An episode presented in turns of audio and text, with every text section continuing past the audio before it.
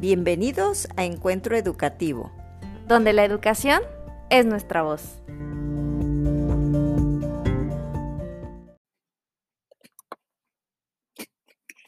Nuevamente estamos aquí con ustedes, licenciada, sí. para este nuevo tema. Vamos a hablar un poco de entornos seguros y favorables para la salud. Esto no es algo nuevo, yo creo que siempre hemos hablado de entornos para nuestra salud y que es un entorno, es todo lo que nos rodea. Y vamos a partir de esta pandemia que estamos viviendo y hablar de estos nuestros hábitos individuales que teníamos o que tenemos, sí. pero que ahora, aun cuando los tenemos, tenemos que analizar bien, profundamente y decir cómo debo de modificar, cómo debo de cambiar o cómo debo de procesar estos cambios. ¿Para qué?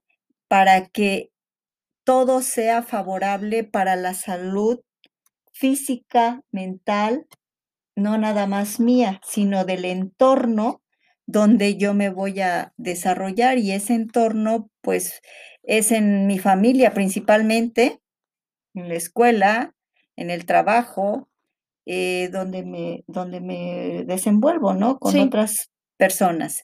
Y este tema me parece muy bueno tomarlo y rescatar, ¿no? Con lo nuevo de ahora y lo que se está implementando en las escuelas, que nosotros, a mí me, me hace que yo rescate como madre de familia, no de hijos mayores, sino de hijos pequeños, de hijos de todas las edades, de las personas que tenemos adultos mayores, ese compromiso para volver a retomar algunos hábitos y retomarlos y sí ponerme atenta a lo que se nos dice cómo vamos a manejarnos en la sociedad, porque estamos conscientes y yo creo que estarás de acuerdo conmigo, licenciada, que todo el hábito, las, los, eh, inicia en un hogar, ¿no? Inicia en tu familia. Sí.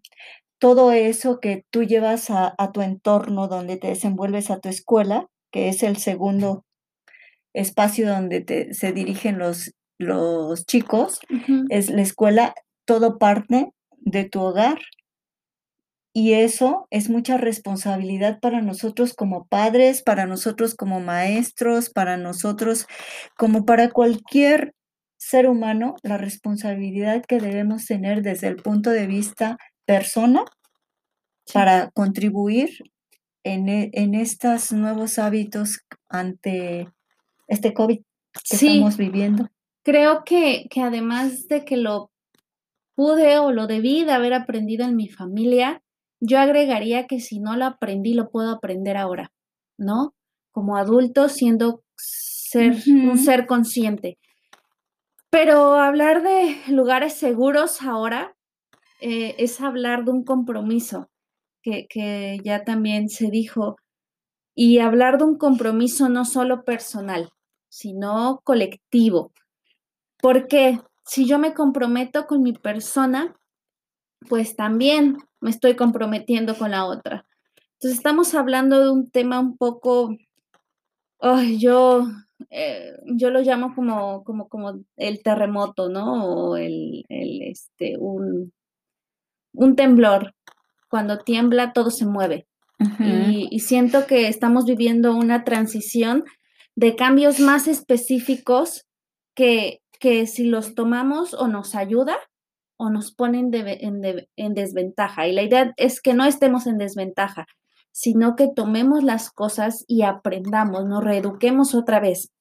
Entonces, hablando de estos lugares seguros, también es hablar de una promoción. Y aquí la idea no es solamente, ay, pues ahora es Susana a distancia, ¿no? O o ahora es esto, o ahora es poner un tapete, o ahora es usar gel. No, es una promoción de salud personal y salud colectiva, porque si yo me cuido, te cuido.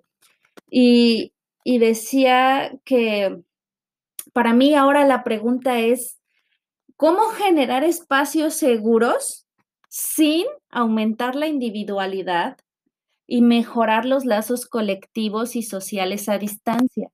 Que creo que es, es una pregunta que he tenido constantemente. ¿Cómo hacerlo? ¿Cómo, cómo, cómo generar ¿no? un espacio seguro si al mismo tiempo podríamos estar perdiendo este contacto social y aumentamos la individualidad. Entonces a mí me preocupa porque si aumenta la individualidad, estamos aumentando el egocentrismo, estamos aumentando condiciones que entonces después nos van a afectar, ¿no? Y, y, ahora la palabra es, ¿cómo voy a ser responsable? Porque si soy responsable de mí, soy responsable del otro. Entonces, combatir ese problema, no, no solo a consecuencia del COVID, sino por todos los problemas que vivimos ahora, pues se requiere de un doble trabajo, ¿no, maestra? Sí, sí, licenciada, pero yo vuelvo a retomar de que en el hogar la, la responsabilidad que tenemos de decir, bueno, estamos viviendo esta época, pero ¿qué voy a hacer desde el punto de vista, cómo voy a cuidarme a mí y a los míos? ¿Y cómo voy a contribuir para cuidar del con el que yo convivo? Y otra vez, partiendo de, dicen que no educas hablando, educas con el ejemplo. Entonces, simplemente yo lo hago por ejemplo, tú y yo estamos aquí y estamos a distancia y con un cubrebocas. Sí. Entonces, eso es decir, bueno, aunque nos vemos, pero estamos a distancia. y si nosotros lo llevamos a cabo, ¿cómo? Los hábitos tienen que hacerse, repetir, repetir, repetir para de verdad hacer un hábito, ¿no?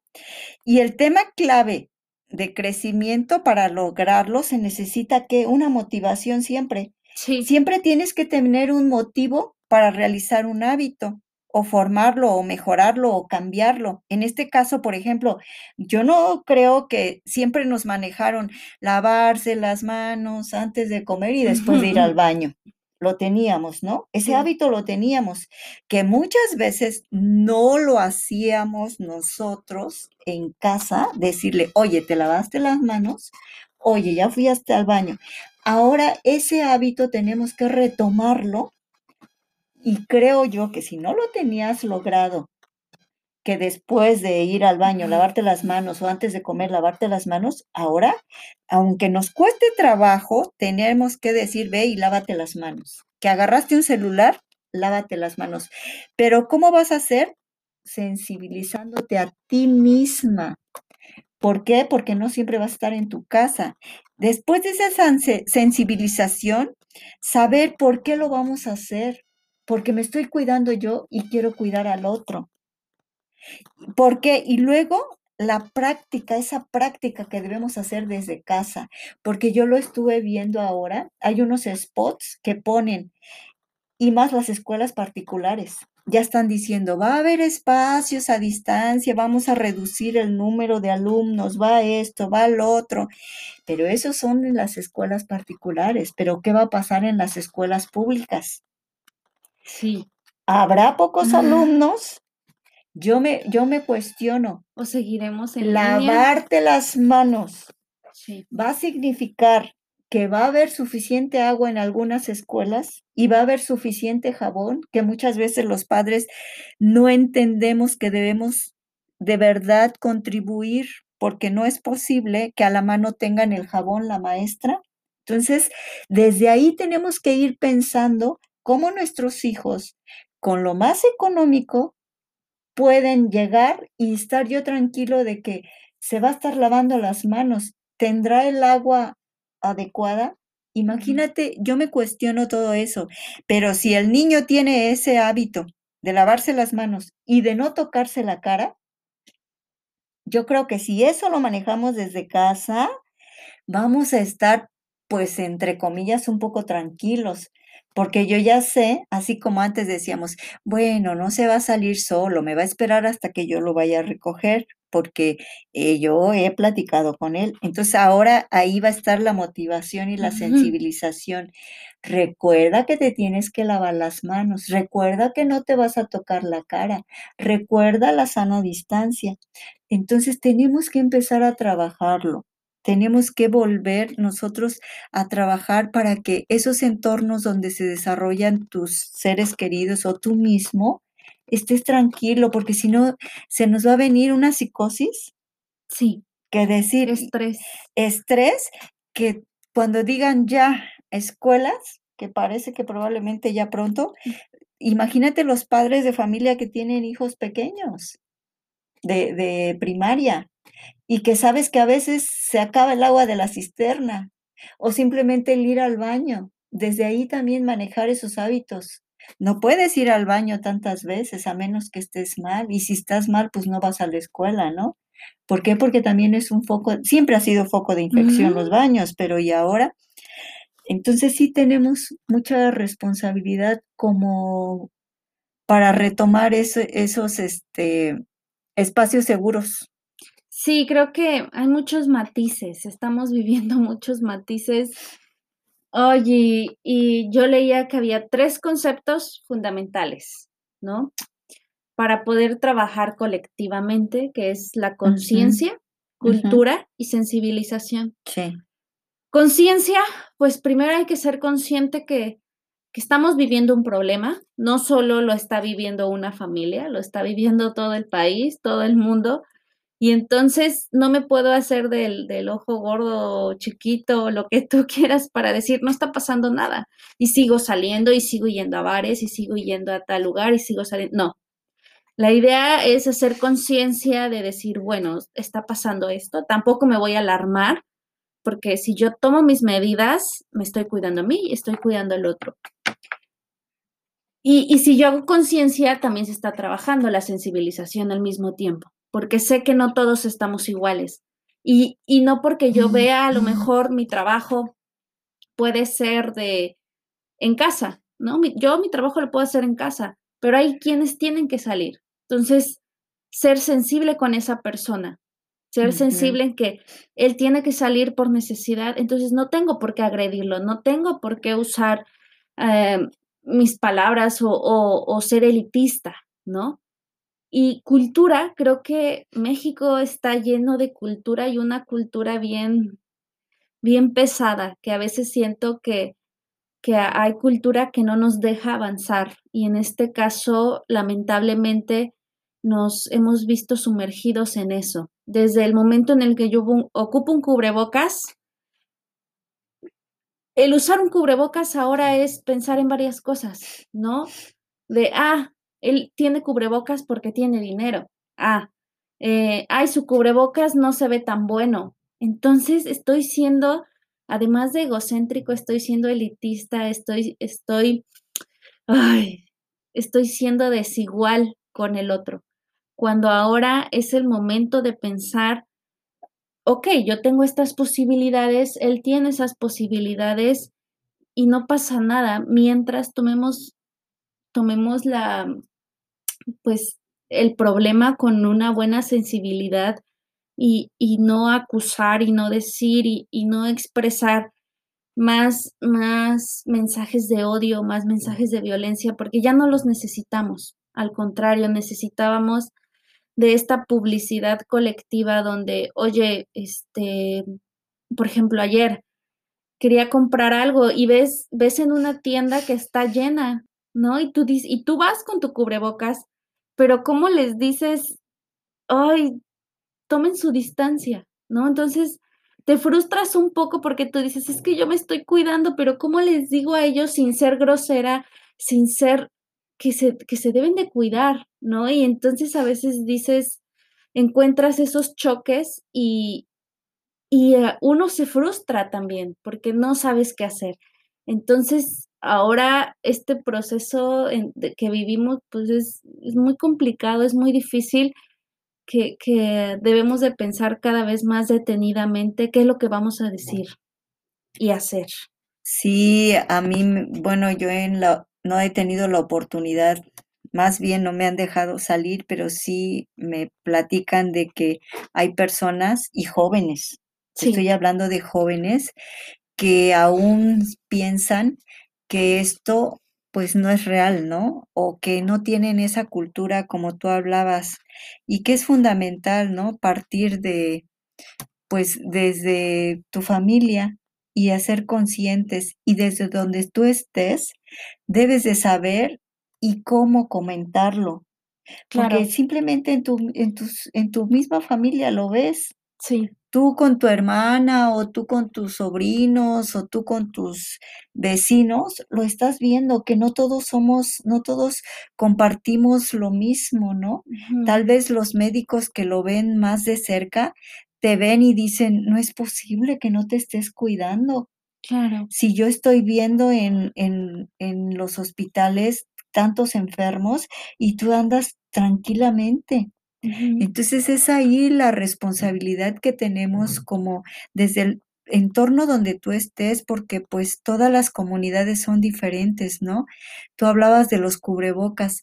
Yo en una red vi que hay personas que, pues, tú dices, no son profesionistas, pero cómo tienen ese ese respeto, y que les dijeron una sola vez, y mantienen su distancia Claro. para adquirir un alimento, y que te lo ponen como ejemplo, y dicen: "Miren, no necesitas ser persona con Claro. tanta preparación". Solo se necesita ser consciente. Solo se necesita ser consciente de que si tú pones algo, eh, vas a proteger no nada más a ti, sino a todos.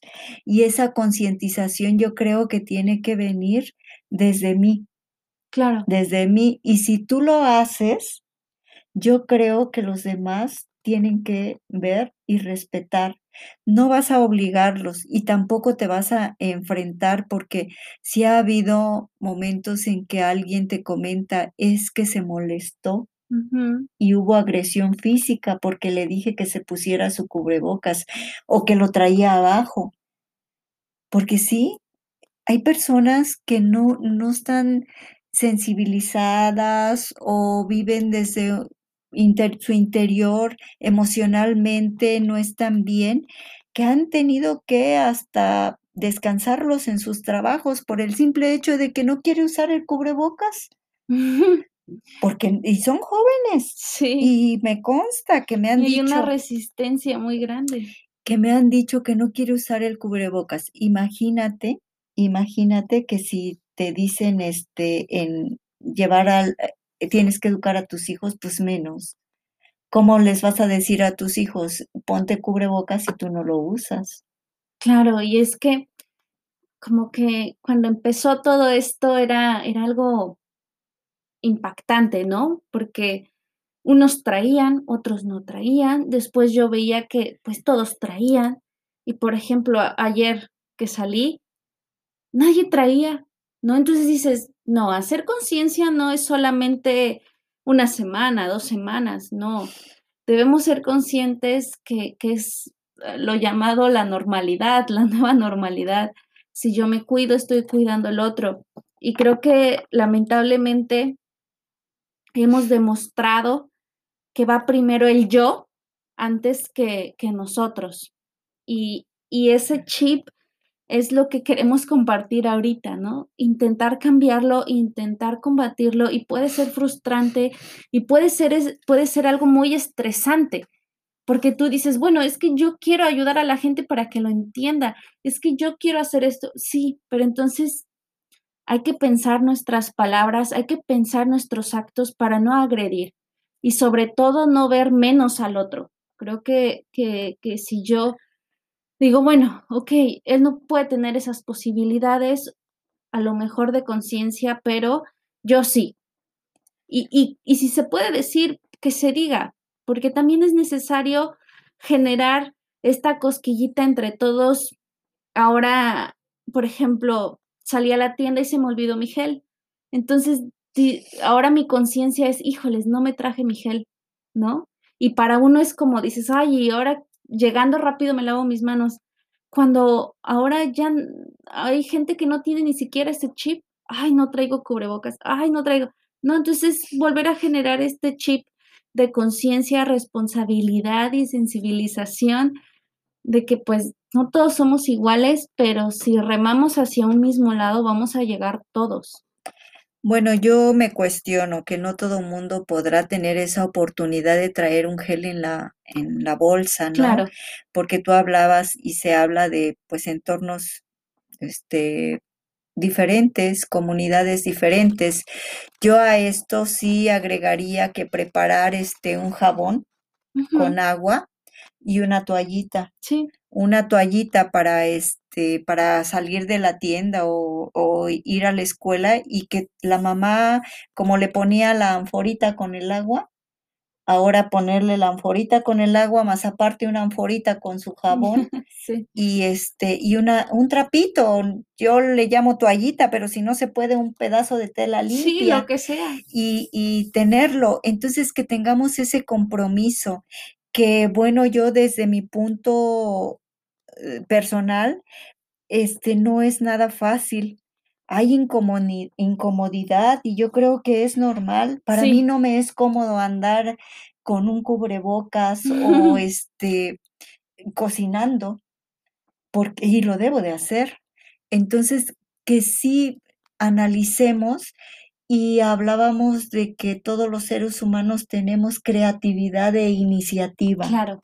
Yo he admirado esa creatividad y esa iniciativa. Yo desde aquí, desde este espacio, yo creo que podemos tener esa creatividad y esa iniciativa como para ayudar, no nada más en mi familia, sino el entorno donde me desenvuelvo, para poder llevar a cabo estos entornos seguros para la salud y ayudar a los a a, este, a nuestros vecinos y a nuestras familias y decir: "Bueno, no tengo el" ahora que están vendiendo los para limpiar afuera los los, este, los tapetes, Sí. pero bueno, tengo unas Ujú. chanclitas, este, diferentes y, pues, quitártelas y meterte con otros zapatos a tu casa, ¿no?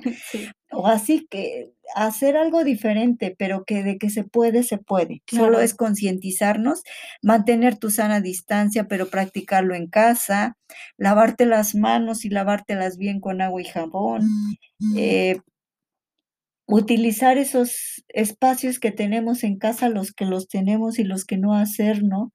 ¿Para qué? Para, pues, hacer actividades. Sí, creo que también se abre la oportunidad, además de hablar de lo exterior, también un entorno seguro sería en mi familia, ¿no? Creo que para poder terminar, eh si si yo vivo con mi familia, a lo mejor ellos sí los puedo tocar, sí los puedo abrazar. Y entonces, además de que afuera vivimos mucho individualismo, mucha mucha distancia, pues, hay que tratar que mínimo esa esa individualidad se pierda en nuestra casa. Y entonces, en nuestra casa generar actividades, generar amor, generar conciencia entre familia y que, bueno, a lo mejor no puedo abrazar a mi amigo, pero tengo a mi mamá y la puedo abrazar y le puedo decir: "Te amo", y tengo a mi papá y tengo a mi hermana o tengo a mi esposo o o o equis persona hay.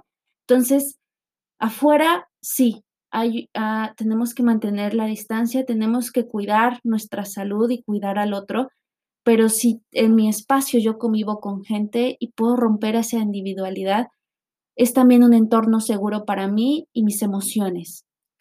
Bueno, yo me quedo con esto, que es en el entorno familiar donde se adquieren los hábitos, costumbres y valores. Y estos permiten la adopción de estilos de vida saludables para integrarse y adaptarse a otros entornos, como es la escuela, el trabajo, los lugares a donde a Públicos. públicos a donde asistes. Entonces, la gran responsabilidad que tenemos como familia para rescatar rescatar, porque ya tenemos hábitos y costumbres y valores, rescatar y modificar estos hábitos, estas costumbres y estos valores para volver a esa nueva normalidad que ya la tenemos ya latente, está, ya sí. está latente. Entonces me quedo con esto, esa gran responsabilidad y sensibilidad que debemos tener todos. Sí, todos podemos. Todos podemos. Bueno, Gracias. hasta pronto.